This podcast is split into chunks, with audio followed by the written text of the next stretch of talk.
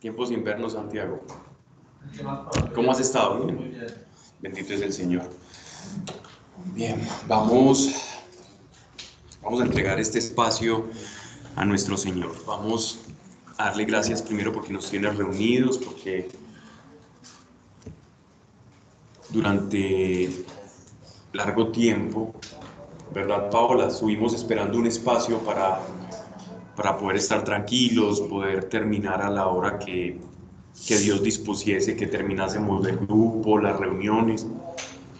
Recuerden que anteriormente teníamos casi que un policía cuando estábamos saliendo, teníamos que puntualmente a las nueve y media, ahora nos podemos dar el lujo, parquear tampoco era, no era tarea sencilla, algunos parqueaban hasta tres, una vez me tocó hasta casi tres cuadras ahí hacia atrás, casi llegando a la avenida de Las Vegas y, y también estuvimos en espacios muy calurosos.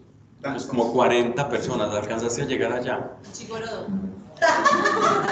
No. Y antes, y antes de eso, en, en, un lugar que era como una especie de, de salón de, de, de, un edificio, ¿no? De, de una propiedad.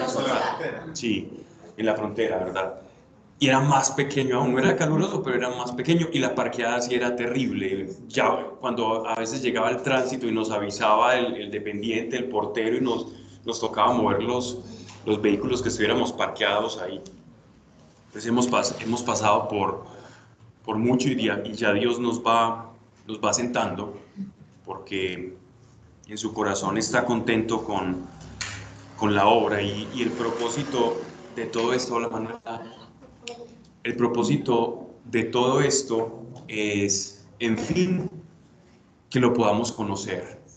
No importa dónde pertenezcas, a qué congregación, a qué comunidad.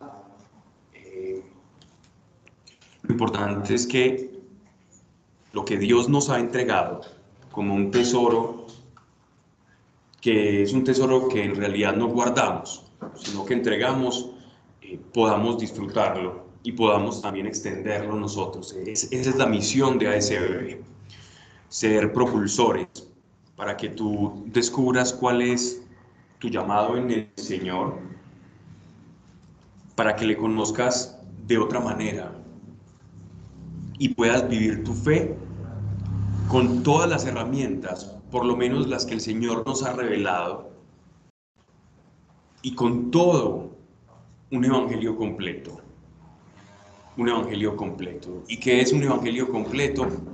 Con promesas, con beneficios, pero sobre todo con responsabilidad, sabiendo que posterior al llamado que el Señor nos hace, hay una carga de responsabilidad, porque cuando Él te entrega algo, tú tienes que tomar una decisión y es qué vas a hacer con eso que Él te está entregando. Y en eso consiste la responsabilidad, en ver con lo que el Señor te entrega, ¿qué hago con eso? ¿Lo guardo? ¿Hago que crezca? ¿Sigo profundizando en esa revelación que Él me dio? ¿O me quedo simplemente con la felicidad inicial de saber que Dios existe, que me ama, quizás experimentar algún tipo de experiencia sobrenatural, porque muchos llegamos al Señor a través de una experiencia sobrenatural. Y llega ese preciso momento en el que tienes que tomar la decisión, ¿qué hago con esto? Y allá afuera vemos que hay mucho que hacer con esto. Es decir, con lo que hemos recibido, con lo que el Señor nos ha entregado. Y así pues nos vamos convirtiendo en terrenos estériles que un día fueron sembrados pero que ahora esa semilla que fue sembrada en nosotros comienza a crecer y en virtud de aquel que nos sembró y de su semilla empieza a dar retoños y frutos. Y este símil agrícola que hace nuestro Señor es, es tan bello y tan preciso para la condición humana, porque muchas veces cuando llegamos a los pies de nuestro Señor, cuando, cuando llegamos al Evangelio, cuando recibimos el Espíritu Santo, eh, tenemos como una pequeña frustración inicial. Y es que leemos lo que el Señor espera de nosotros y el llamado tan grande que tenemos, pero por otro lado, al mirarnos a nosotros hacia el interior, vemos que nos falta mucho. Entonces, me dice, Dios mío, ¿será que yo sí soy salvo? ¿Será que yo sí soy converso de verdad? Si a mí todavía me hablan y me provoca responder con tres piedras en la mano y lapidar al que me, al que me quitó el sueño, al que me, no hizo lo que yo pretendía, al que me decepcionó, me, me provoca literalmente molerlo a palo. Todavía tengo inclinaciones a hablar en contra del otro, a murmurar, a mirar de manera incorrecta a los demás, sea cual sea la, manera incorrecta que tú te imagines, ¿no? Y, eso, y eso puede traer una pequeña frustración, pero no olvidemos que nosotros somos una semilla y toda semilla tiene crecimiento y un árbol no se hace de la noche a la mañana en el momento en que se siembra, ya no es un árbol que da frutos. El árbol la semilla poco a poco va saliendo del capuchón, se va transformando a través de los nutrientes y va... Ah, que por cierto, esta charla la dio, la dio Daniel el año pasado en cuarentena, ¿cierto? Los frutos. En los frutos. Que sí dice el hombre. Y, pero, pero no olvidemos, más allá de la enseñanza de que nosotros recibimos esa semilla, no olvidemos, no pasemos de largo algo, y es el proceso de semilla a árbol y a dar frutos. Yo conozco árboles que dan frutos tempraneros. Un árbol de aguacates que lo siembran y, poco tiempo después de sembrados tan pequeños y da un aguacatico. Y después de un tiempo no da más. Y bueno, ¿qué le pasó al aguacate? Fue que dio un fruto prematuro, ¿verdad? Pero todavía le falta crecer y cimentarse, que sus raíces crezcan. Entonces, no nos apuremos en juzgarnos, repito, apresuradamente, rápidamente, juzgar nuestro camino. Nosotros no somos los jueces de nuestra propia causa, es el Señor el juez de nuestra causa. Pero comprendamos que hay un proceso que tenemos que transitar. Dios no nos está juzgando como la forma ideal a la que Él quiere que nosotros lleguemos. Él no te está juzgando como la persona la que tú quieres que seas. Él no te está juzgando con el Gregorio, con la Ana, con el Andrés. Él no te está juzgando con el hombre que Él sabe que tú vas a llegar a ser. Él te juzga en la medida del proceso, del estadio en el que tú estés cursando en ese momento. Nosotros a veces tenemos una visión de un Dios muy implacable, pero Dios entiende nuestra humanidad. Por eso se hizo hombre. La encarnación, una gran parte del misterio de la encarnación contempla ese apocamiento, lo que llaman la kenosis en griego, que es Dios haciéndose hombre, haciéndose pequeñito, para pasar todas las necesidades del ser humano. Para que cuando nosotros pasemos esa necesidad, Él pueda decir, y yo te entiendo, y yo también cubrí eso, porque yo también lo experimenté, y tener misericordia. Solamente se puede tener misericordia, recuerden que misericordia es una palabra compuesta de dos griegas que es misere y, cor, y cardia, que significa la miseria y el corazón, compartir la miseria del otro con mi propio corazón. Eso es misericordia. ¿Y cómo Dios va a tener misericordia de nosotros? Porque compartió nuestra miseria, haciéndose hombre y habitando entre todos nosotros. Entonces, por eso Él entiende el proceso y nos lo ha demostrado claramente con sus apóstoles. Miren que Dios, nuestro Señor, llama a los apóstoles de acuerdo a cierta circunstancia que Él veía en potencia en cada uno de ellos. Miren por el, el ejemplo clásico, Miren a Cefas, a Pedro. Ay, qué lindo poner a un, hijo Pedro. Ponerle Pedro a un hijo es ponerle piedra. El literal significa piedra. Literalmente significa eso. Él se llamaba Simón. Su nombre era Simón. Pero Jesús lo llamó desde el principio como Cefas, Kefas, piedra. Pero es porque el Señor ve ya el ideal del hombre y mujer ya cumplidos. Y Él nos llama como lo que espera que nosotros seamos. Él, él ve, Él vislumbra lo que tú has de ser. Y nuestro Señor era perfecto para chapar, es decir, para poner apodos.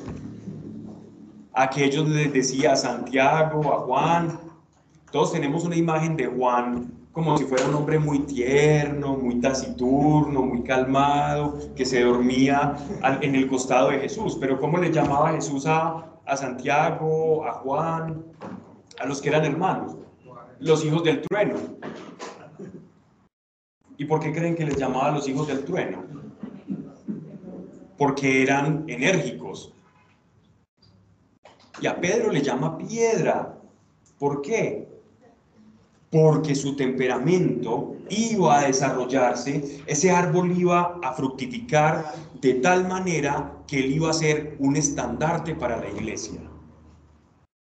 Y sobre Pedro todos los apóstoles iban a girar porque él iba a ser, eh, digamos, el pilar de la iglesia de Jerusalén. Entonces, nótese cómo el Señor nos ve y no nos juzga en el momento. Nos ve en el potencial, pero nos juzga por el momento que estamos pasando. Y a veces somos más duros jueces de nuestra causa que lo que es el Señor. Y atribuimos a nuestro propio juicio como si el Señor lo estuviera haciendo con nosotros. Entonces, examinémonos conforme al proceso en el que estamos. Bueno, entonces lo que no estoy tratando de decir es que tenemos que ser blandos con, con, los errores. No, no es ser blandos con los errores, pero tampoco es pasar al extremo opuesto.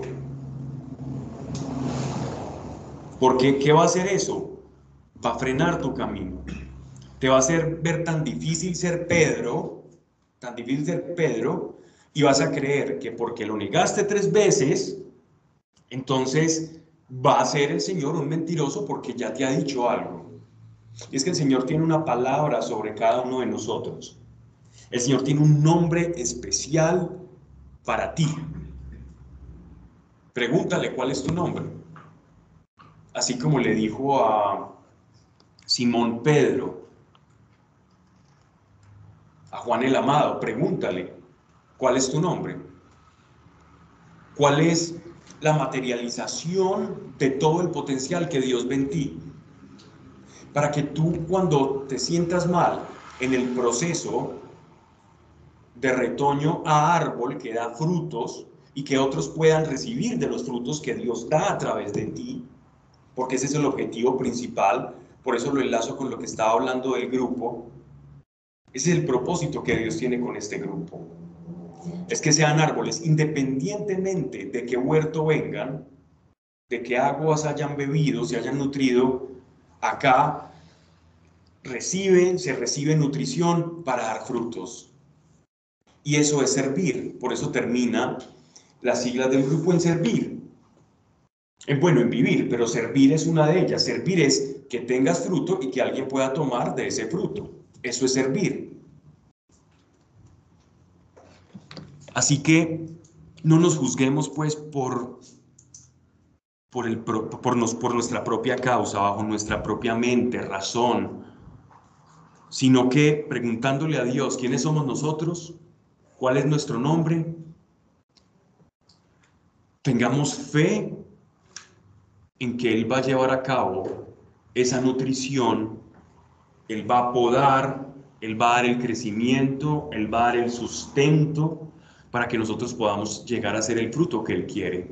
Y aún a pesar de que llegásemos a ser ese fruto, los árboles pasan por estaciones, se le caen las hojas, tienen que seguir podándose, hay larvas, hay parásitos, por lo cual siempre tenemos que estar atentos, no hay árbol perfecto. Entonces, comprendamos eso para que podamos aliviar un poco la carga de lo que creemos que Dios está esperando de nosotros. Dios no está esperando grandes cosas de ti. Quítate esa carga. Dios no está esperando grandes cosas de ti. Dios está esperando hacer en ti. No a que tú hagas grandes cosas, a que lo dejes ser en ti. Porque en la medida en que Dios sea en nosotros, vamos a ser libres y vamos a descubrir quiénes somos realmente. ¿Quiénes somos? Solo cuando permitimos que Dios sea en nosotros. Y vas a decir, ah, yo a veces me imaginaba haciendo esto, eh, tenía algún tipo, veía a alguien hablando en, en televisión o alguien haciendo esto, y yo decía, bueno, yo quiero hacer eso, y eso está bien. Pero cuando tú descubres quién es Dios en ti, y vas entendiendo esa libertad de ser tú mismo en Dios, no vas a querer estar en otro lugar, ni ocupar el puesto de nadie,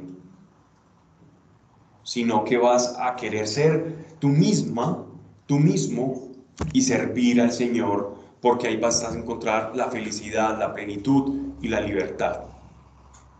Y es la verdadera vida en el Espíritu. No tienes que ser como nadie. No intentes ser como alguien. Eso es perder el tiempo. Eso es negar a Dios tu individualidad. Aprecia a alguien, admira las cualidades y las virtudes ajenas, la memoria de sultanito, la puntualidad de peranito, la capacidad que tiene alguien para hacer cálculos mentales muy rápidos. Admira todo lo que tú, todo lo que tú quieras de otra persona. Pero sobre todo, busca ser tú mismo en Dios, porque no hay nadie igual en Dios.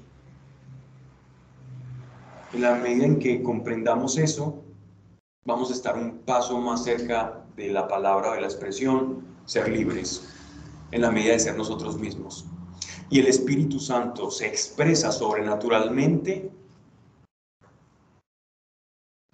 no sobre el que está todo el día de rodillas, y no quiero que se me malentienda con lo que estoy diciendo, sino en un ser genuino. El Espíritu Santo se manifiesta en un ser genuino. Caminaba Jesús con los apóstoles, nuestro Señor,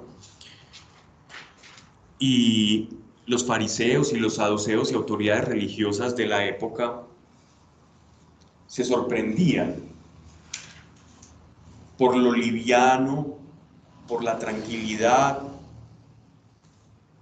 incluso para algunos con lo descarado que caminaba nuestro Señor y todo su séquito de apóstoles y discípulos, con respecto a los días de reposo, a las oraciones del día, a las oraciones sagradas del día, a la manera de tratar a los enfermos, a los leprosos, a los que estaban destinados a, estar apartados en, en, en la Jerusalén de la época, en el Israel de la época de nuestro Señor.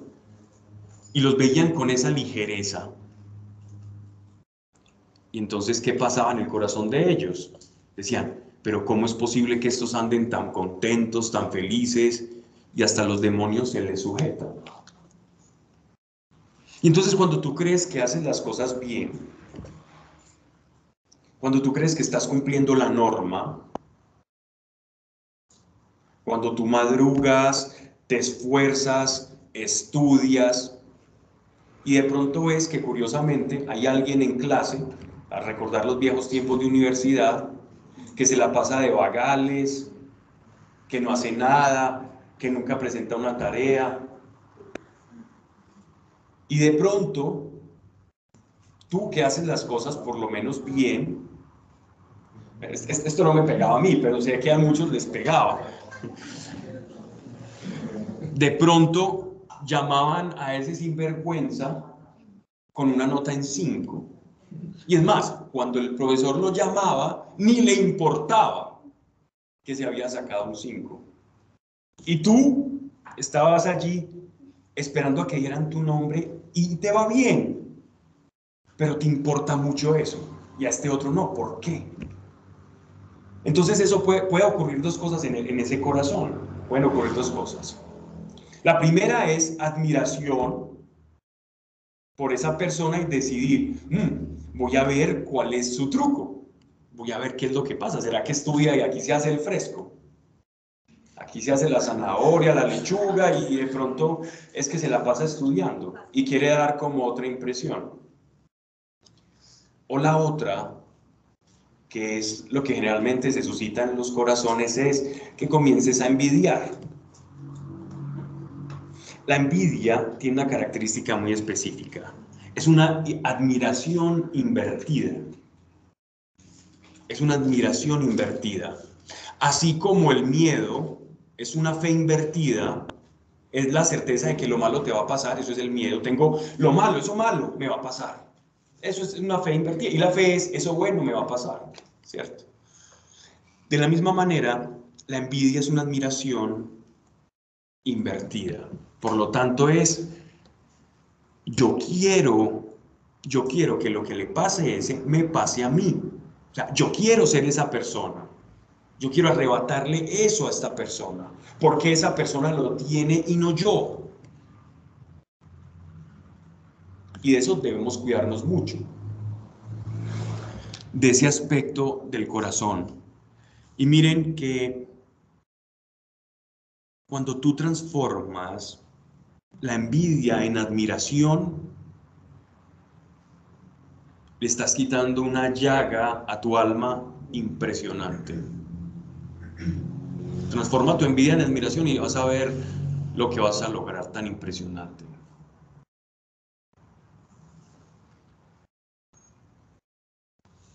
Y saben, de la misma forma los fariseos veían a nuestro Señor. Él caminaba, ellos hacían todo lo correcto y veían a un séquito de sinvergüenzas siguiendo a alguien que no era levita, era descendiente de la tribu de Judá, por eso no podía ser sacerdote, y lo trataban con más respeto que a los sacerdotes, lo veían entrar a la casa de las prostitutas, lo veían entrar a, banquetes, a celebrar bodas, a predicar en día de reposo, a entrar en el templo como si fuera su casa. Y los que hacían las cosas bien pudieron, oh, un caso, Nicodemo.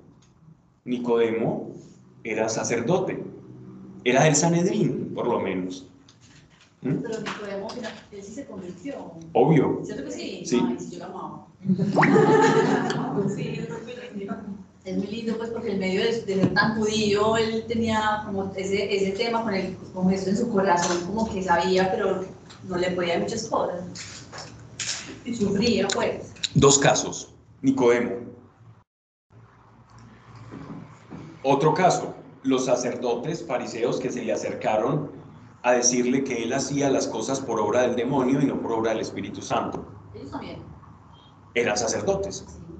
Entonces, ¿qué ocurre? tenemos el caso de aquel que convirtió eso que le suscitó Jesús en admiración y por eso va a escucharlo y aquellos que por envidia lo calumniaron. Porque la envidia tiene una faceta, la faceta de experimentarla y quedarte con tu corazón roto y con una llaga en el corazón y la otra, pasar de la llaga a, a expresar lo que sale de una llaga, ¿cierto? a ensuciar y a manchar con el contenido de esa llaga al otro y mancillar su nombre. Eh, tú puedes tomar esas dos acciones, o la de Nicodemo o la de los fariseos que fueron a reclamar por nuestros, a nuestro Señor por lo que hacía. Entonces, ¿qué buscaba nuestro Señor? Buscaba que cada uno fuese genuino, y a través de ese ser genuino vamos a expresar la mayor cualidad de acción del Espíritu Santo en nuestra vida, ser nosotros mismos. Eso es lo que el Señor está buscando en ti. Si a alguien le va bien, pues admite, le va bien y admira eso. Y si te cae muy mal, di, bueno, será por pura gracia, pero ahí ya hiciste algo. Pero ahí ya cambió algo. Conozco unos casos, pero pues, no voy a poner a citar de aquellos que hacen todo mal y les sale todo bien. Y me dice, Dios mío, tu gracia existe. Y si yo no creo en la gracia,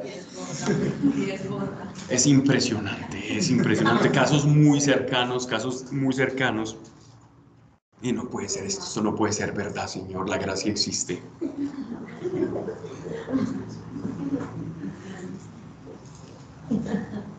Y hay un pasaje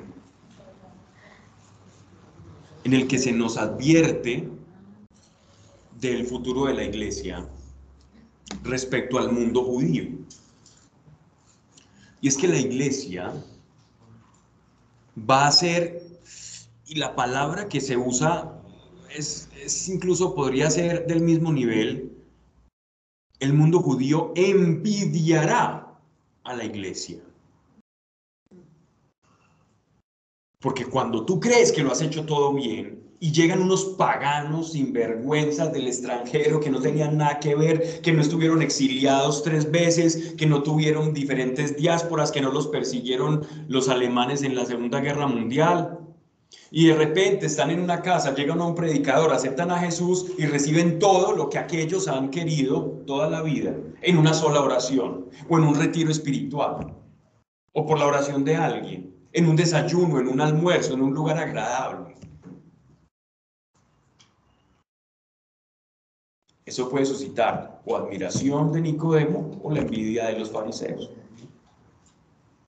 Pero todo ello,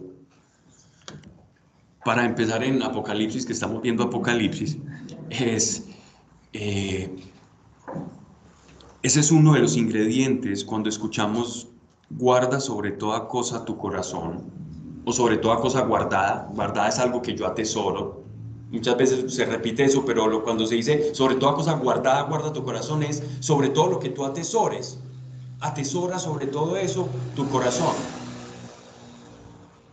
Porque el corazón es lo que Dios va a utilizar para poderse manifestar, tu corazón. Y el corazón genuino es el campo de acción ilimitado para que Dios actúe. Entonces tú vas a experimentar la gracia de una persona, porque a veces la pregunta es, bueno, Dios, ¿y por qué actúas? Parece que actuarás más en unas personas que otras, parece. A veces es solo apariencia. Pero la respuesta a esto es muy simple.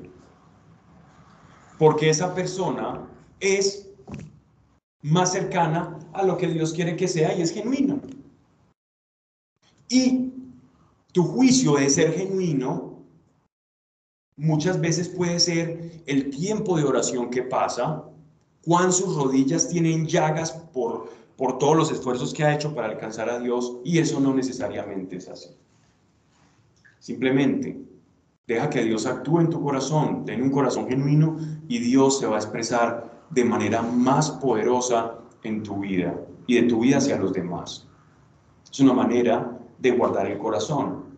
El guardar el corazón contempla más cosas de las que estoy diciendo, pero esto es una forma de hacerlo, de cuidar el corazón. ¿Vale? Entonces vamos a invitar a nuestro Señor y vamos a comenzar eh, con el texto. Padre, gracias Dios por lo que tú revelas, por lo que nos enseñas. Dios, ayúdanos a transformar la envidia en admiración. Padre eterno, tú que eres bueno y conoces, Señor, nuestro camino.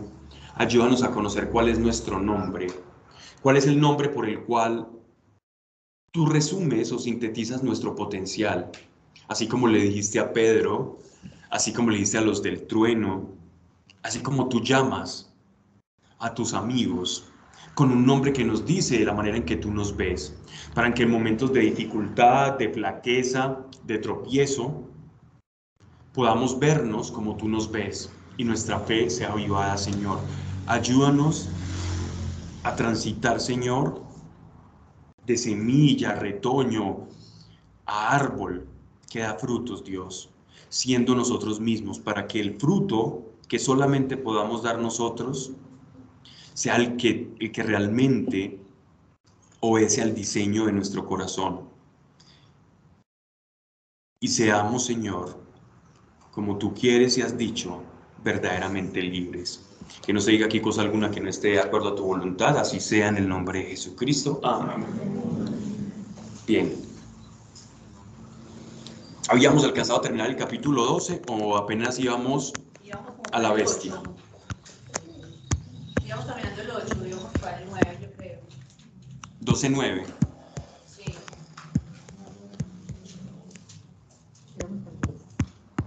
Qué bien. Me gustan esos que tienen las Biblias rayadas, es lo mejor.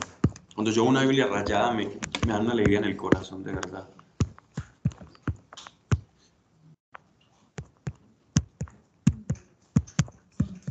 Les dé pesar rayar la Biblia. A mí al principio me daba pesar. Y después me dio pesar no haberla rayado. Vamos entonces, capítulo 12.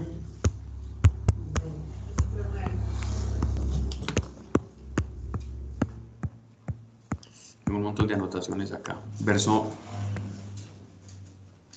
Listo. Vamos, a, vamos desde el versículo 7. Listo. Vale, ¿les parece? Bueno, recuerden que estamos viendo en el texto de Apocalipsis 12 un pasaje que es una analogía que ha generado, no está de más decirlo, algunas controversias en cuanto a su interpretación, precisamente porque saber quién es esta mujer misteriosa de la visión de, del apóstol Juan. Entonces hablamos de cuatro posibles interpretaciones de quién es esta misteriosa mujer. Dentro de ellas, para resumir la charla pasada, teníamos a la iglesia, eh, Israel como nación, como pueblo escogido por Dios, que fue sacado de la cautividad y que sufrió dolores de parto. Los dolores de parto es la muerte de todos los justos y de todos aquellos que en la cadena de lo que es el nacimiento del Mesías, en toda su cadena ascendente, es decir, en su linaje de carne de nacimiento, todos los que participaron en ese linaje y aquellos que participaron también de manera no por su sangre, sino por su participación directa con estas personas y conservaron la fe, es decir, profetas, reyes justos, mm, personas sanas, santas, que conservaron la fe, sufrieron esos dolores de parto hasta que llegó el momento en el que en Belén iban a ser el Mesías, ¿cierto? Esa es la interpretación de, de la mujer como, como el Israel, ¿vale? Otra interpretación ve a la Santa Madre del Señor, a la Virgen María, lo ve, lo ve en, este, en este pasaje. Hay mucho, hay mucho, sobre todo en tiempos modernos, se ha dado más que todo esta interpretación mariológica de este texto. Sin embargo, se tiene que enfrentar para interpretar a María dentro de algunas concepciones, no de todas porque hay diferentes vertientes, Interpretar que esta mujer es María implicaría de alguna manera lidiar con el problema de los dolores de parto que tiene la mujer. Cuando en el concilio de Trento y desde, desde algunos padres de la iglesia se hablaba de que la, la concepción de María fue virginal y fue indolora. Entonces, por lo tanto, María no puede representar a esa mujer si ha padecido dolores de parto. ¿cierto? Y también por otro texto que vamos a leer, cuando fue al desierto, protegida por el dragón, no sabemos que María fue al desierto y fue protegida por Satanás, todo lo contrario, fue entregada a Juan y Juan, como hermano eh, mayor, fue designado, no hermano mayor del Señor, pero como si lo fuera, en la cruz en el Calvario fue designado Juan para que cuidara de María como si fuera su propia madre. Entonces, tenemos ese texto que, si lo leemos en su contexto histórico, no encajaría a la perfección con el modelo de, la Virgen María. Sin embargo, sin embargo, entendemos que la figura de María sí tiene que ver, estoy simplemente resumiendo lo del, texto pasado para, porque veo muchas caras de pronto que no estuvieron, que no lo escucharon. Y entonces, en este caso, María entraría ahí de una manera eh, implícita, porque ella fue el último eslabón por el cual el Mesías vino a este mundo. O sea que María está implícita dentro del linaje escogido del Señor y, no, y no está de más decirlo, el último eslabón. O sea, fue María el último eslabón por el cual iban, iban a ser el Mesías. Y fue el eslabón más cercano al Mesías. ¿Ya? Y otra interpretación digámoslo así como más, más sacada de contexto, es ver, ver a María respecto a la constelación de la Virgen, o sea, de Virgo, la constelación de, de, Virgo, eh, ver que a través de ciertas conjunciones planetarias, entonces, eh, cada cierto tiempo y ciertos ciclos nos está hablando de un tiempo específico, que si yo sé leer las estrellas y ver estos planetas y cómo, se, cómo está la constelación de Virgo, entonces vamos a saber más o menos interpretar cuándo se estaría acercando el tiempo del fin. Pero eso está completamente desvirtuado porque aquí se nos habla claramente de, de las persecuciones, de la bestia, y entonces ya sería empezar a ver qué planeta, qué cometa, qué tipo de asteroide o cosa por allá cósmica se asemeja a un dragón, a una bestia, y empezar a forzar en exceso el texto. Pero hay quienes también lo afirman. Entonces, eh, a nosotros nos queda aquí, dentro de estas charlas, poder decirles más o menos cómo está el marco teórico y teológico para que ustedes cuando estén leyendo este texto en sus casas, por lo menos tengan un abrebocas a ello. Obviamente, esto tiene mucha mayor profundidad. Hay muchos padres que han hablado. Eusebio, por ejemplo, hablaba de este, de este texto, Orígenes. Hay varios que, que mencionan también lo, lo, curioso de él.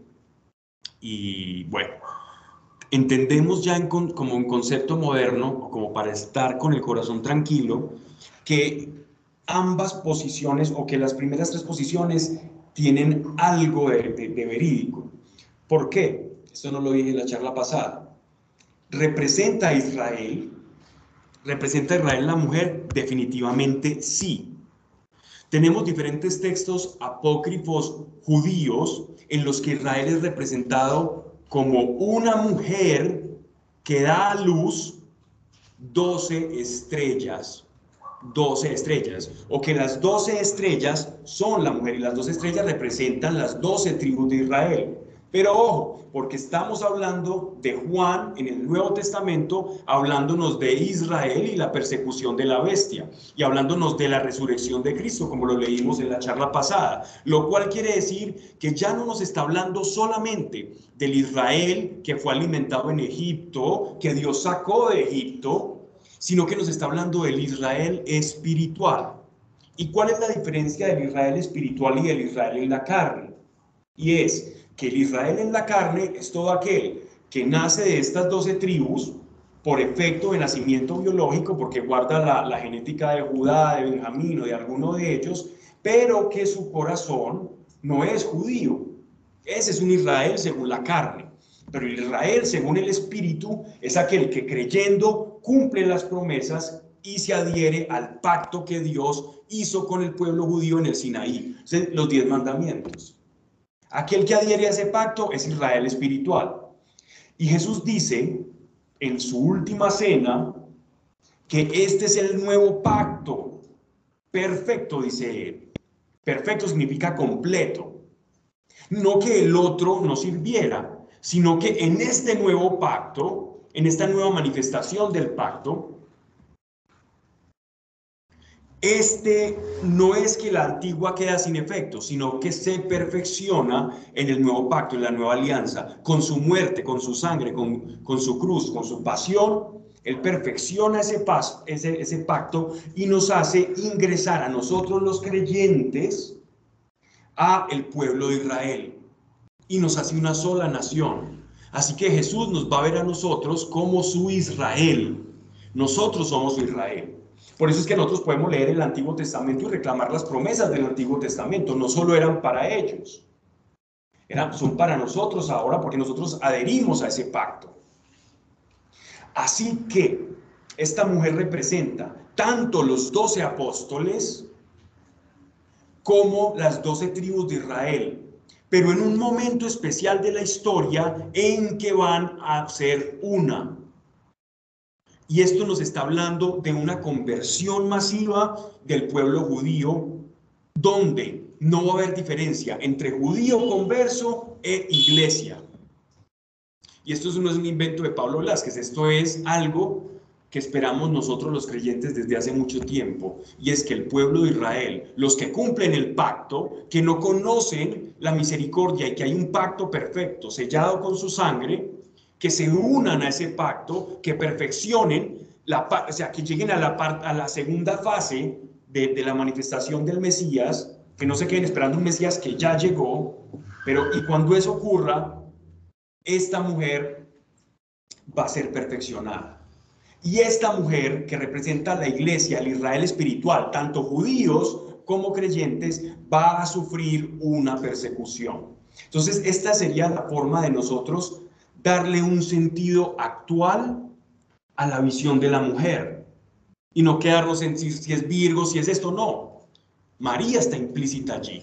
Si alguien, no, pero ¿por qué van a sacar a María de acá? Si es que a mí me han dicho y yo he leído los textos del padre Gobi y he leído estos y dice que, que efectivamente es mucho cuidado. Hay textos muy bonitos, devocionales muy buenos, que son de libre circulación, que son buenos de verdad.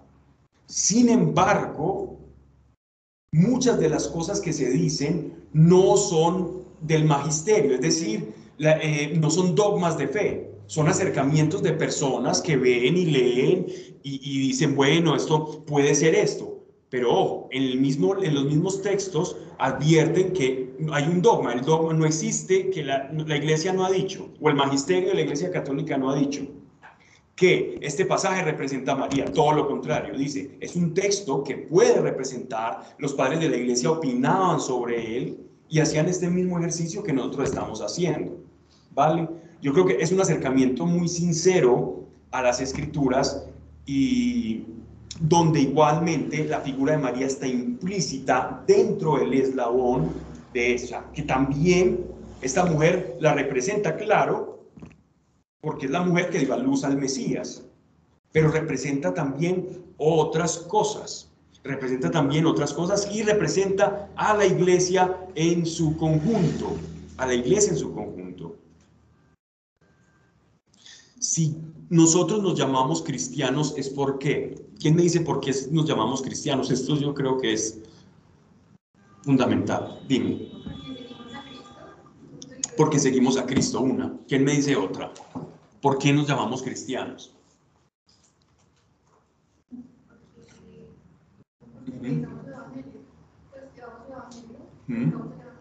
lo seguimos y hacemos sus... Ok. Necesito otra. Sí, muy bien. Porque somos Cristo. Porque estamos unidos a Cristo. Que no nos escandalice eso, estamos unidos a Él porque somos pequeños Cristos en Él. Estamos unidos a Él por su sangre. Ese pacto que yo hago con el Señor, que Él hizo con nosotros, es para unirnos a un cuerpo que se llama el cuerpo místico de Cristo. Y Él dice, es que ya no son ustedes, ustedes ya no se mueven solos. Somos un cuerpo donde ustedes son parte y yo soy la cabeza. Somos uno. Y ese, esa unificación con Cristo es la que nos da el nombre de cristianos. Si yo solo hago lo que creo que dice Cristo, es ser un simpatizante de Cristo. Hay una diferencia entre ser simpatizante de Cristo y de ser uno con Cristo. Cuando yo soy uno con Cristo es porque recibí al Espíritu Santo y el Espíritu Santo es el Espíritu de Cristo. Y si yo estoy unido, así cuando, como cuando voy al altar y le digo a una pareja, ya no serán dos, sino que serán una sola carne y reciban la bendición, es exactamente lo mismo. Por eso nos dice que, son, que somos la esposa de Cristo, porque nos hacemos uno con Él, una sola carne con Él. ¿Por qué crees que vas al cielo? ¿Por qué crees que eres salvo cuando crees en Él? Porque Él está en nosotros. Eso es como cuando quería ir, querías ir a la discoteca o al lugar y apenas tenías el, ¿cómo se llamaba eso? La contraseña. Y de repente pasabas con alguien que tenía por ahí algún, alguna suerte de ventaja con el dependiente o con el administrador del local y pasabas de largo. Nadie le pregunta nada, ni los gorilones de la entrada. Literalmente así es que vamos al Señor. Ah, este sellado. Pase. Y los ángeles que están con espadas así, no pueden hacer nada. Porque si te lo hacen a ti, se lo hacen al Cristo. ¿Quién me habla? Ya. Y Dios también nos ve a nosotros, o sea, como, como a Cristo, ¿cierto? O sea, Él no nos ve a nosotros como somos nosotros, o sea, sí, pero como a través de Jesús, ¿cierto? Cierto, muy cierto. Tenemos un montón de Jesucitos para Dios, pero como Cuando dice que nosotros estamos bañados con su sangre, ¿recuerdan un pasaje en Éxodo, un pasaje en Éxodo que es muy controversial y ha sido malinterpretado por algunas, digámoslo, para ser benevolentes con, por algunas denominaciones? Eh, hay un pasaje en el Éxodo donde dice, y en Génesis también está, en la sangre está la vida, ¿cierto? ¿Lo han leído? Dice que en la sangre está la vida y por eso los judíos no consumen eh, nada sangroso y ellos tienen un tipo de preparaciones para, para, sus, para sus alimentos. También un corte especial para las carnes, para, para poder vertir toda la sangre en, recipientes y que quede sin nada de sangre. Y hacer un, un, corte por el hueso femoral. Y tienen, tienen un, estilo, a ese estilo, ese tipo se le denomina el kosher, que es buscar cumplir la ley a través de la alimentación, ¿cierto? Y no, y no ofender a Dios a través de la misma. Y la sangre, en este caso, como la vida está en la sangre, para ellos, nosotros cuando bebemos de su sangre, comemos de su cuerpo, lo único que estamos haciendo es ratificando esa unión espiritual que tenemos con Él. Porque la vida de Cristo está en nosotros. Y esa es una unión, llamémosle mística, porque pues así se le ha tratado a través del tiempo. Místico viene de misterio, ¿no? De misteriosa, porque no entendemos cómo ocurre, pero experimentamos sus efectos. Vale, entonces, todo esto cabe dentro de la interpretación. Cuando nosotros como iglesia estamos siendo perseguidos, es a Cristo a quien persiguen. Es a Cristo. Cuando te persiguen, cuando te calumnian, cuando... Oh, dime. Cuando tú dices, comemos eh, de su sangre y bebemos de sus cuerpos, eh, no solo te refieres al sacramento eucarístico, ¿o sí? No solamente me refiero. Me refiero a... Cuando él se hace pan... Claro, porque por ejemplo, por ejemplo el, el, el, sí, correcto. Cuando él, él es el maná del cielo, cuando este hombre que estaba en, el, en, el, en su crucifixión, que les han puesto que dimas y gestas y les ponen nombre. Cuando estaba este hombre en la crucifixión, este hombre no estuvo en el, en el banquete eucarístico, no estuvo en él. Y sin embargo, tomó de su sangre y comió de su cuerpo. Bien, entonces, vamos, vamos, ya me perdí, pero... No, vamos para las siete. Ah, o lo que hablaba era de la iglesia como tal, de que nosotros estamos unidos. Una pregunta para, para Nos está escuchando. Este no... No, para okay. que la grabación para pasear la... Perfecto. Entonces, preferiblemente preguntas cortas para poder para, para mejor. No, sí, no, tranqui, pero puedes. entendí lo que hablas lo de Manuel y la respuesta, no entiendo. O sea, la respuesta es, de, la, la, pregunta de Manuela fue la siguiente. Si me estaba refiriendo exclusivamente al sacramento de la Eucaristía, con beber su sangre y comer su cuerpo, o me refería también a algo más. Y, y mi respuesta fue, me refiero también a algo más, porque muchos, sin haber participado de un banquete eucarístico, sea de la iglesia primitiva, sea de la iglesia actual, y puse el ejemplo del, del, hombre que estaba crucificado a su lado, que le dijo, Señor, si tú eres Mesías, si yo quiero estar en tu reino, y él le da cabida al reino, ese hombre bebió de su sangre y comió de su cuerpo. En ese momento. A eso me refiero. No es que la fe vaya por no, hay, no, no, no es escalafonar, no se trata de, de, de algo por encima, algo por debajo.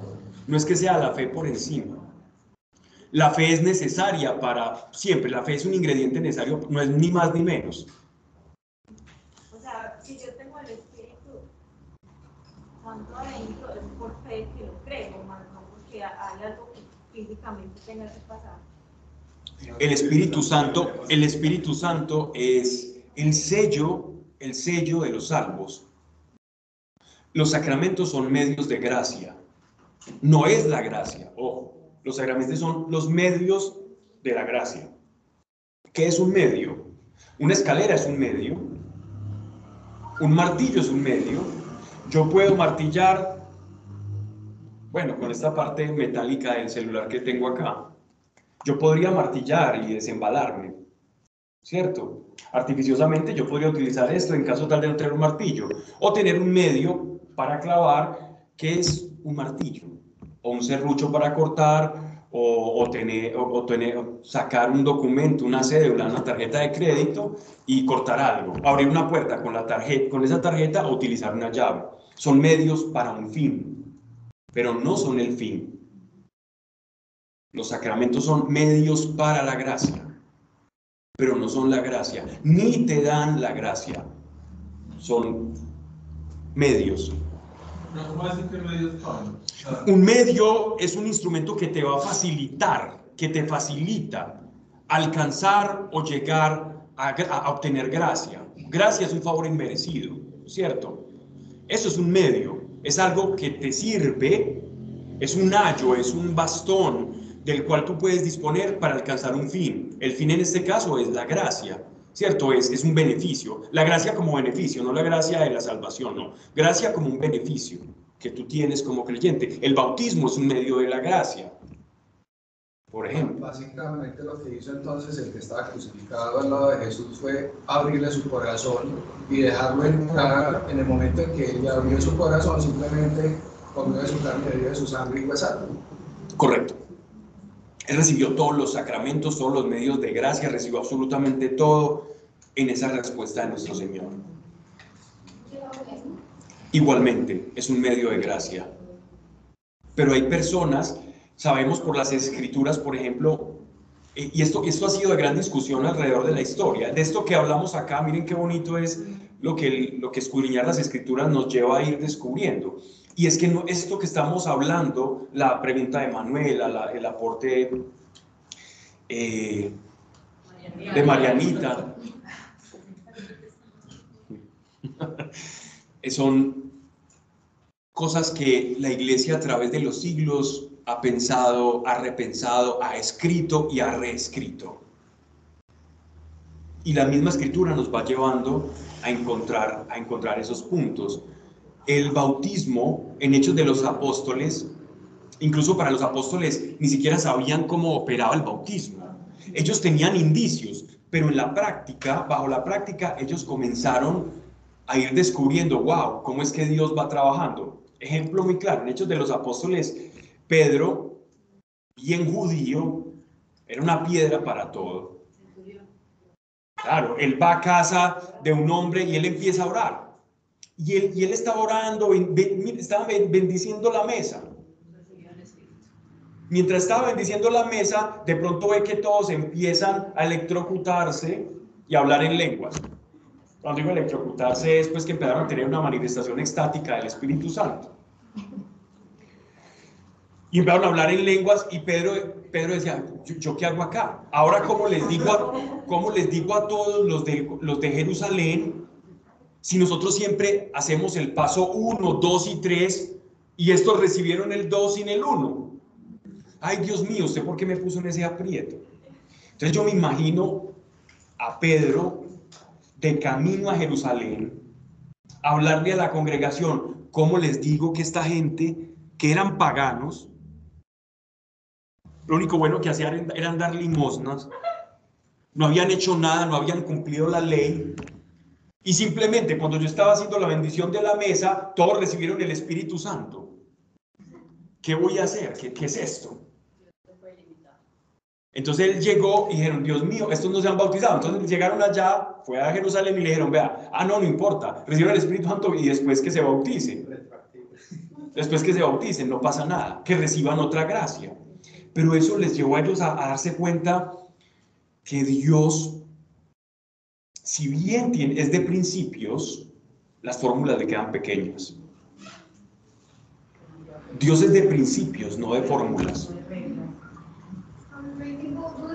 Aquí dice que él impuso las manos a ellos ahí en momento. Claro. Porque yo no era, antes de bautizarme, pues yo no, yo no era así, pues como, pues no, no, no tenía como el poder de muchas cosas, hasta que me bauticé, después de bautizarme tres meses, pues estoy pero el poder es como dominio propio. Literal, literal es eso. Entonces, pero, pero, pero antes, fue después de que recibí el Espíritu Santo. Correcto. Es que tú estás describiendo el... Bueno, eso, e, eso sí, digamos que podría ser, pero eso sería un principio. Sin el Espíritu Santo nada puedes hacer, por eso lo dijo él, es un principio. Cuando rimos el Espíritu Santo, sí va a pasar eso, se transforma en un, en un principio y es que nosotros por nuestra propia cuenta no podemos hacer nada. Más que una regla, es un principio. Y efectivamente, cuando Pedro hace la imposición de manos, ellos reciben eso. Pero él no se esperaba que eso iba a ocurrir. Él no esperaba que ellos iban a, que ellos iban a recibir el Espíritu y él se va a Jerusalén. Más que la Biblia nos cuenta las cosas de una manera muy tranquila. Pero miren que eh, nosotros, por ejemplo, un caso muy específico, el caso de, de, Pablo, el apóstol, con Pedro. Sabemos quién era Pedro. Y Pablo nota ciertos comportamientos en, en, en, en Pedro. Él dice, eso como que no me parece. Y era Pedro versus Pablo que cuestionaba a todo el mundo por su manera de proceder. Pues cuando digo su manera de proceder, es que se volcó completamente en su misión al mundo gentil y ahí descubrió su libertad. Él creía que su misión era predicarle a los judíos, pero él descubrió su libertad predicándole a los gentiles. Exhortó demasiado a los judíos. Sí, hasta que ya de su corazón no pudo más y Dios dijo, es que, mire, yo lo tengo a ustedes para el mundo gentil. Ese mundo que usted tanto juzga es el que lo van a sustentar. Fueron los gentiles que, que lo cuidaron a él cuando tenía sus problemas oftálmicos, que, que él llegó a tener una infección en los ojos muy fuerte. Y él dice incluso en una de sus cartas que a él lo trataron como si fuera de un, como si de un ángel se tratase. ¿Y quiénes eran? Puros paganos gentiles de los cuales él despotricaba antes. Entonces Dios, y ahí descubrió su libertad. Y si uno ve los, los mensajes que él da en sus cartas, los de agradecimientos, el 90% de los nombres son griegos. Se me asemeja mucho como cuando Dios le da unos amigos, te dije, te dije, yo no quería eso para mí, pues te pongo a servir, a hacer cosas en los puntos que uno no quiere. Que uno no quiere, La claro. pasada, Sí. Veo pocas manos, Dina. Bien, es, es- Pablo de hecho quería predicar en Asia Menor. Pablo quería predicar en Asia Menor a los judíos, a las sinagogas judías de Asia, y él no quería ir a Roma porque él sabía que en Roma eso era la podredumbre más grande del mundo. El esclavismo, la idolatría, todas las afrentas, blasfemias, todo eso él no quería. Y dijo, y el Espíritu Santo no se lo permitió. Pablo, pero claro que iba a decir de Pedro. Ah, verdad. Pablo vio un comportamiento en Pedro que no le gustó. Y es que él, él va y, le- y él dice, él fue personalmente a Jerusalén a hablar con Pedro. Después de que él recolecta un dinero eh, por todas las iglesias, él va a Jerusalén y le dice a Pedro, oiga, señor, venga, aquí entre nosotros. Usted es Pedro y, y aunque yo soy apóstol, a mí no, a usted es el único que no lo atacan por el apostolado, a mí me ataca todo el mundo. No sé si yo deba decirle esto, pero siendo el más pequeño de los apóstoles le digo que usted con los judíos se comporta como judío y con la iglesia eh, no judía, no de origen judío, sino griega, usted, usted se comporta como griego. Cuénteme pues usted por qué está haciendo eso. Usted debe ser de un solo proceder y que las personas se enteren qué piensa usted de, de la iglesia judía y qué piensa usted de la iglesia griega. Y lo exhortó. Pablo exhortó a Pedro. Y eso está ahí escrito. Y eso es tremendo porque nosotros no sabemos cómo sea. Nos dice, Pablo medio nos cuenta la escena, pero esa escena debió de ser sentados ellos en oración, hablando y diciéndole, y, y yo creo que a Pedro eso no le cayó muy bien. A Pedro no le cayó muy bien eso, pero sabía que Pablo tenía la razón. Y si hay un ingrediente, y aquí va el dato, si hay un ingrediente, uno, que no está en las escrituras, no está explícito, pero está implícito, sobre quienes tienen el Espíritu Santo es que son buscadores de la verdad. Un verdadero Hijo de Dios, nacido de nuevo, que ha recibido el Espíritu Santo, va a querer la verdad por encima de tener la razón. Una persona en la carne que no ha nacido de nuevo, que no recibe nutrientes del espíritu, nutrición del espíritu, va a querer tener la razón por encima de la verdad. ¿Qué es eso? Razón y verdad no es lo mismo. Yo puedo creer tener la razón en algo y sin embargo eso no es verdad. Y a veces sentirme cómodo porque gané una discusión, porque gané un debate. Ay, ¿usted se acuerda cuando éramos pequeños de ese carro azul? No, no era azul, era rojo. Y hago todo lo posible por convencer de que eso que tengo en la memoria era cierto.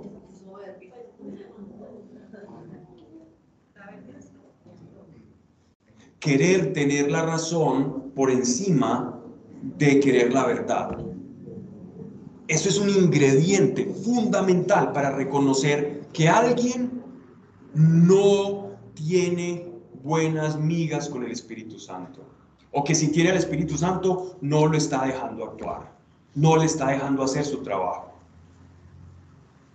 Porque lo primero que hace el Espíritu Santo en nosotros es ponernos un deseo, un anhelo ferviente por conocer cuál es la verdad, en todo. ¿Y saben por qué? Él, él Jesús nos lo anunció. Él nos dijo, y yo les enviaré el Espíritu que los guiará a dónde? A la verdad. Entonces, si yo no estoy siendo guiado a buscar la verdad, entonces ¿quién me está guiando? ¿Mi ego o el Espíritu?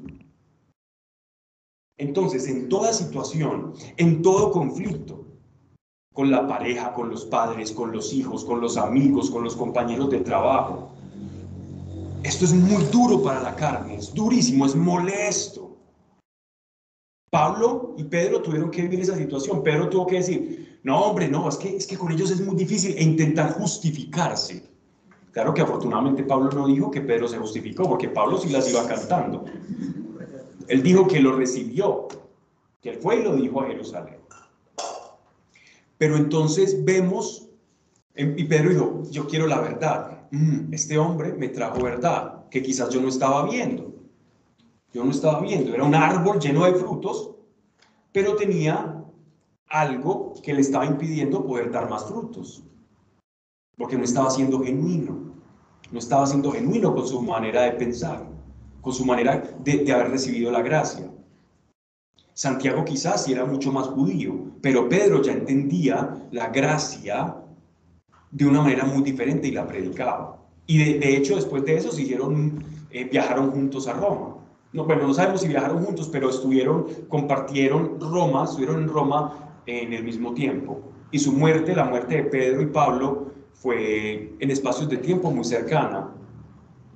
Y dice la tradición que Pablo eh, y, y, Pedro murieron murieron en Roma. Y la, la muerte de Pedro, pues dice la tradición, fue terrible. Entonces, ¿a qué va todo esto? a la iglesia, a ser genuinos y a lo que venimos aquí. Bueno, sigamos. Entonces, Apocalipsis. La verdad es ser honestos. Esa es la, eh, si la verdad es ser honestos es su pregunta. Em, esa es la actitud con la que yo debo afrontar la búsqueda de la verdad. Más eso no es la verdad. La verdad es la verdad. El ser honestos es la, correcta actitud para poderla recibir. O sea, es la actitud que yo debo tener para recibirla. Si yo no soy honesto, yo lo único que voy a hacer es autoengañarme todo el tiempo. O querer tener la razón. Y qué pereza una persona que quiera tener la razón todo el tiempo. Pero qué bueno es compartir con alguien que quiera la verdad. Muchas de las peleas se originan o, continúan las disputas, todas las escaramuzas que tenemos los unos con los otros, los pleitos. Es por una lucha por tener la razón. ¿cómo se eh, cuando alguien tiene la verdad, pues si es, si es verdad que, lo que la persona está diciendo o está actuando. No, no importa, no se trata de quién tiene la verdad o quién no. Se trata de que tú la quieras más de tener la razón. Es un principio, es una actitud. No es saber reconocer quién tiene la verdad y quién no. Eso es diferente. Lo que estamos hablando es la actitud frente a la verdad. Y la actitud frente a la verdad es no siempre querer tener la razón, porque es querer tener la razón no siempre va de la mano de la verdad. A veces yo puedo querer tener la razón, saber que la tengo y estar a la par de la verdad. Es lo que yo creo y quiero tener la razón es verdad. ¿Vale? Pero más bien quita la actitud de querer tener la razón y busca más bien quiero caminar en verdad. Porque la razón es la manera en la que el, en la que el ego se siente cómodo, ese falso yo que quiere tener la razón y, y, y sentirte superior. Más cuando tú anhelas la verdad, te vas a dar cuenta de que esa superioridad no existe. O sea, la humildad es la verdad. Es la búsqueda de la verdad. Pablo, pero es que la verdad, o sea, la verdad es Jesús, no, y Jesús es la palabra de Dios, o sea, como que la Sí, pero esa- estamos hablando de una verdad teológica y supernatural, pero yo me refiero a una verdad como una situación de una, de una pelea de pareja. Es que yo creo que tú hiciste eso porque tú miraste así en el carro porque pasó una chica y entonces tú la miraste y yo vi cómo la miraste y sé lo que sentiste en tu corazón. Y, vol- y volteaste el ojo hacia allá. ¿cierto? Y yo sé porque te conozco que volteaste la mirada allá y torciste ojo. Ojicontentismo crónico. ¿Cierto? Y entonces una pareja ficticia te dice, la pareja ficticia te dice, no, es que acaso usted está en mí para saber que yo, yo miré allá porque pasó un carro, pasó una moto muy bonita, me llamó la atención. No, es que yo lo vi. Entonces, tú quieres, en realidad no quieres tener la razón, pero quieres confirmar lo que estás sintiendo. No quieres tener la razón porque para ti no sería bueno que, que una pareja ande mirando de y contento por ahí. Sin embargo, sin embargo, ojo, y aquí viene el punto, tú quieres tener la razón en tu percepción.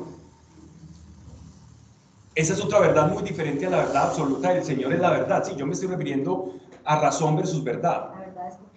Entonces, ¿qué pasa? Toca, en este caso, si tienes una pareja y tienes votos de confianza, una pareja, la pareja, tú, le, tú estás con una pareja porque confías. Si tú estás una- con una pareja en la, que no, en la que no confías, ten cuidado, ¿no? Ten cuidado. Porque uno está con una persona es porque confía. Si estás en desconfianza, cuidado. O puede ser problema tuyo, pues porque realmente la otra persona ha dado qué hacer para desconfiar. Sin embargo, para no irnos por ese terreno, me estoy refiriendo a la verdad en esos términos. Pero un buscador de la verdad, ¿qué haría en esa situación? Escucha a la otra persona, confía y dice, bueno, yo quiero la verdad. Me dices que eso es tuyo. Yo confío porque estoy contigo es por esa confianza. Y esa es la búsqueda de la verdad. Y en esa actitud de buscar la verdad, muchos conflictos se van a apaciguar. Muchos conflictos. Un buscador de la verdad y no, y no solo un buscador de tener la razón. Vale, ¿cómo estamos de tiempo? Tenemos como 20 minutos. Ok. Sigamos entonces. Apocalipsis, capítulo 7. Ay, ve, capítulo 12, verso 7. Hubo una batalla en el cielo. Esto es bien interesante. Este cielo se está refiriendo al cielo atmosférico. ¿Vale? Miguel y sus ángeles peleaban con el dragón. En Apocalipsis se nos han mencionado otros ángeles, ¿verdad? Que presupuestamente identificamos como Uriel, como Miguel, como Rafael, pero, pero no se nos dicen sus nombres. El único nombre angélico que vamos a ver en los 22 capítulos del Apocalipsis es el nombre de Miguel, quien como Dios. Ese es el significado de Mijaliel, quien como Dios. Entonces, dice, hubo una batalla en el cielo, Miguel y sus ángeles peleaban con el dragón. Y peleó el dragón y sus ángeles. En algunos textos no van a leer dragón, sino serpiente. ¿Vale? En todas dice dragón. En algunas dice serpiente. En todas dragón. Ok. Y peleó el dragón y sus ángeles. Y no pudieron triunfar, ni fue hallado su lugar en el cielo. Este, este suceso se está refiriendo a dos, a dos tiempos diferentes, ¿vale? Si nosotros leemos el libro de Enoch, es un libro apócrifo, pero, está, pero es, un libro, es un libro apócrifo eh, que tiene cierto carácter o matiz especial. Primero, en la, en la iglesia etíope es canónico, la iglesia cristiana etíope, ellos lo tienen dentro de su canon bíblico. Tienen los textos nuestros más el libro de Enoch y lo consideran como un texto inspirado por el Espíritu Santo. La iglesia, por lo pronto, considera que es un libro agiográfico, es decir, que tiene un matiz de inspiración, pero no es canónico. De él no, no, no podemos desprender doctrinas pero sí nos va a aclarar ciertos pasajes del Antiguo y del Nuevo Testamento. Ejemplo, la carta de Judas cita el libro de Enoch, segunda de Pedro cita el libro de Enoch, y Judas lo cita textualmente, incluso lo parafrasea. Y si, si, la carta de Judas es un texto inspirado, eleva este, este libro de Enoch a, a cierto grado de inspiración, no canónica, pero que vale la pena darle una escudriñada. Entonces, Miren eh, que en este texto habla de cómo estos, cómo, ah, cómo, era, cómo fue esta batalla celestial y cómo una tercera parte del cielo cae, pero esta batalla se da es en el acá, se da es acá, no en el cielo, la casa de Dios, este cielo atmosférico. Y peleó el dragón y sus ángeles y no pudieron triunfar ni fue hallado su lugar en el cielo. Fue arrojado el dragón grande, la antigua serpiente, o sea, Satanás, ¿no? Ah, bueno, llamado Diablo y Satanás. Diablo, Satán es el adversario, el calumniador, el, padre de la mentira. Dice, que extravía a toda redondez de la tierra, que extravía a toda redondez de la tierra. Y Galileo Galilei y Copérnico, ¿cómo es la cosa? Si ellos eran ahí... Años 70. ¿De qué estamos, de que ah, estamos hablando del año 90? Más o menos 98, nos hablan de la redondez de la Tierra, a ver qué, es lo que pasa acá, ¿no? Y si leemos el libro de Job, esto es simplemente anécdota, también nos habla de la redondez de la Tierra. O sea, los judíos pensaban que la Tierra, que el mundo era plano, pero en sus escrituras, eh, en las revelaciones, Dios les hablaba de la redondez de la Tierra. Es curioso, ¿no? Y fue precipitado en la Tierra y sus ángeles fueron con él precipitados. Este pasaje está en perfecta conjunción. Si no encuentran esta redondez de la tierra en, sus, en sus Biblias, lo van a ver en el libro de Job, que en Job sí está claramente en todas. Bueno, entonces, cuando vemos conjunción en un, en un pasaje en el que nuestro Señor dice que vio caer como rayo a Satanás de su trono, que lo vio caer de, de rayos, es decir, le perdió autoridad y poder. Y aquí nos viene una aclaración, esto lo hemos dado en charlas que hemos de pronto hablado sobre el mundo espiritual, que la actividad demoníaca, el poder y manifestación demoníaca y diabólica, con la muerte y resurrección de Cristo, menguó y disminuyó a unos niveles impresionantes. Anteriormente, las patologías o, daños que sufrían las personas por causa del demonio eran sin duda algunas mucho mayores y las manifestaciones que las que vemos actualmente. Tenemos muchos textos de historiadores, de personas que se dedicaban a viajar y contaban todas las cosas que se hacían en el Antiguo Oriente y manifestaciones de, orden sobrenatural. Pero precisamente después de, del, del triunfo de nuestro Señor en la cruz, Satán perdió mucho poder en la tierra. No que, lo, no que lo haya perdido completamente, pero fue completamente diezmado y menguado en su autoridad y en su poder y en el señorío sobre esta tierra. Entonces, ¿de dónde creen ustedes que Satanás, el adversario, obtiene poder? Correcto. Y de, nuestra, de nuestro voto. Él te utiliza a ti para poder, para poder ejercer el dominio. El dominio que Dios te entregó otra vez sobre, sobre, sobre esta tierra, en Génesis nosotros leemos, ¿qué le dice él Adán? Y te enseñorearás de esta tierra. ¿Qué es enseñorearse? Está hasta en el Código Civil, si no estoy mal, con ánimos de señor y dueño. Es alguien que tiene una posesión, ¿cierto? Que, que Dios dio posesión al hombre sobre la tierra. Pues eso significa enseñorearse sobre ella. Pero tú como Señor de tu tierra, de tus decisiones, tú puedes decidir no enseñorearte. Y decir, enseñoreese usted. Y le pasas la batuta, tu autoridad a él para que él actúe. Esto lo saben muy bien las personas que trabajan en la esfera del oculto, en la brujería, la santería. Ellos saben ellos saben que para, para que Él intervenga, ellos necesitan sacrificar algo. Siempre hay un sacrificio, no es gratuito.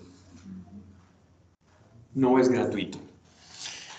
Bien, no meternos con esos temas por el momento, sin embargo, sí, sí hablar que cuando Satanás es derrotado en la cruz, su área de efecto es disminuida. Muchas de las enfermedades causadas por demonios, la capacidad del demonio de producir hombres y mujeres con una fuerza sobrehumana, como vemos en el caso del endemoniado Gadareno, que rompía cadenas, del que salieron un montón de demonios y Jesús los manda a una pila de cerdos, y que los cerdos incapaces de contener la conciencia de unos seres inteligentes se enloquecieron y se tiran por un precipicio.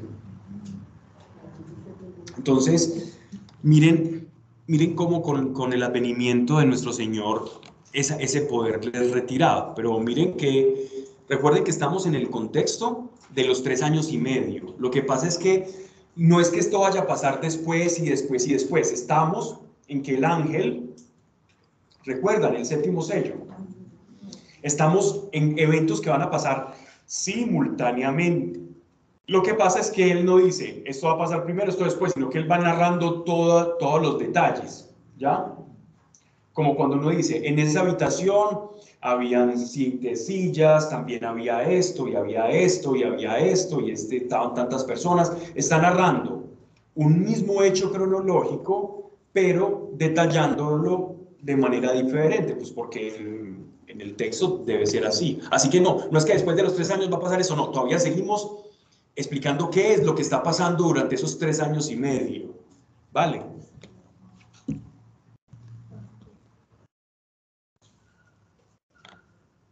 Fue arrojado el dragón grande, la antigua serpiente llamada Diablo y Satanás, que extravía todas las redondes de la tierra y fue precipitado en la tierra, o sea, acá, acá en esta tierra.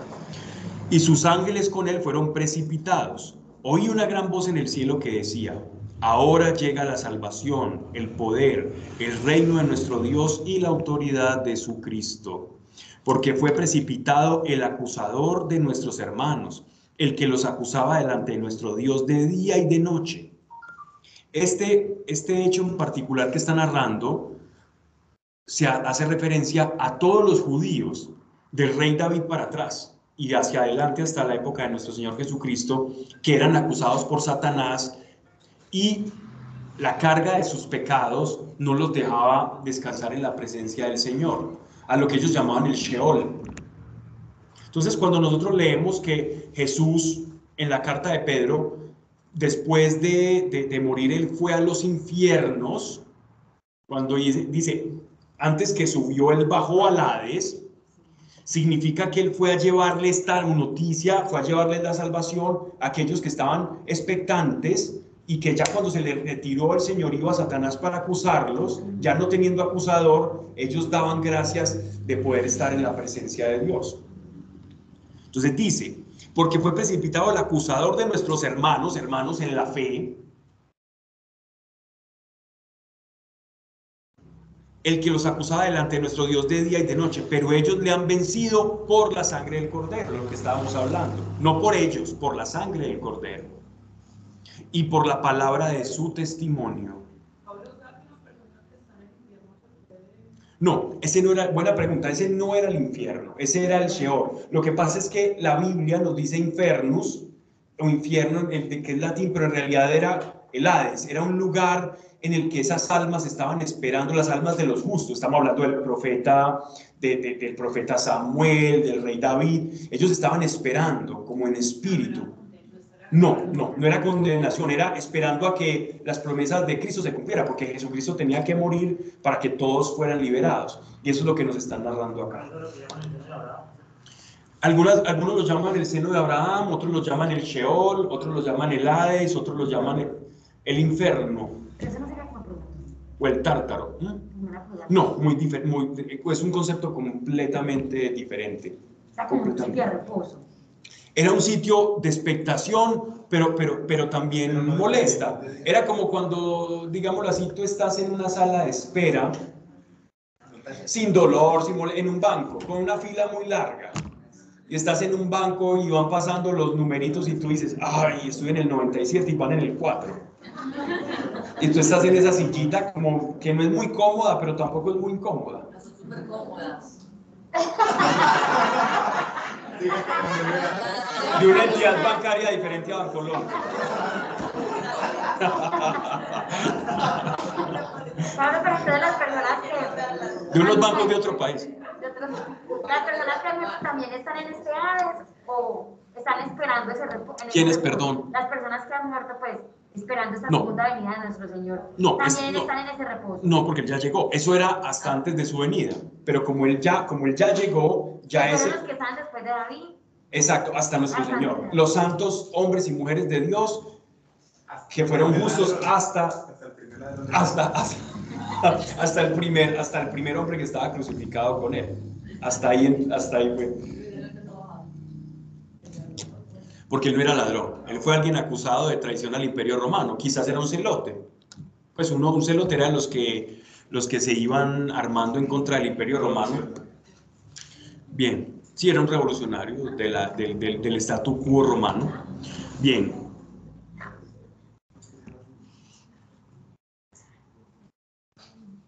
Antes, para que no se me duerman, dice, ok, terminemos acá con el verso 12.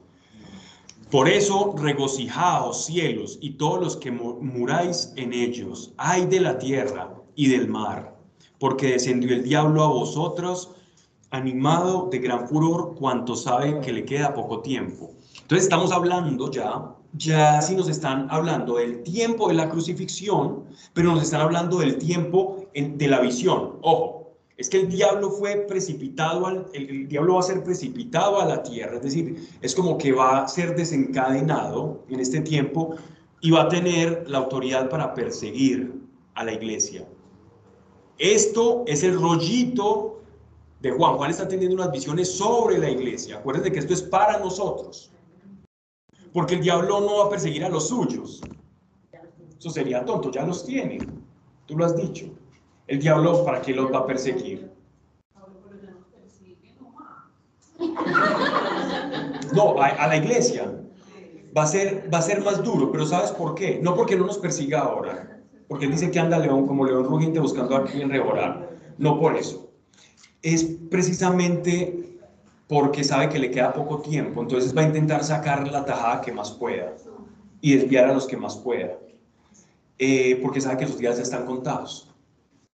Y para acabar, de, para terminar, es precisamente porque va a haber un momento, de eso hablaremos en la próxima charla, en el que los creyentes, la iglesia, eh, el mundo va a ir en una dirección tan buena, tan clara, que la iglesia va a aparecer, vamos a aparecer los malos del paseo.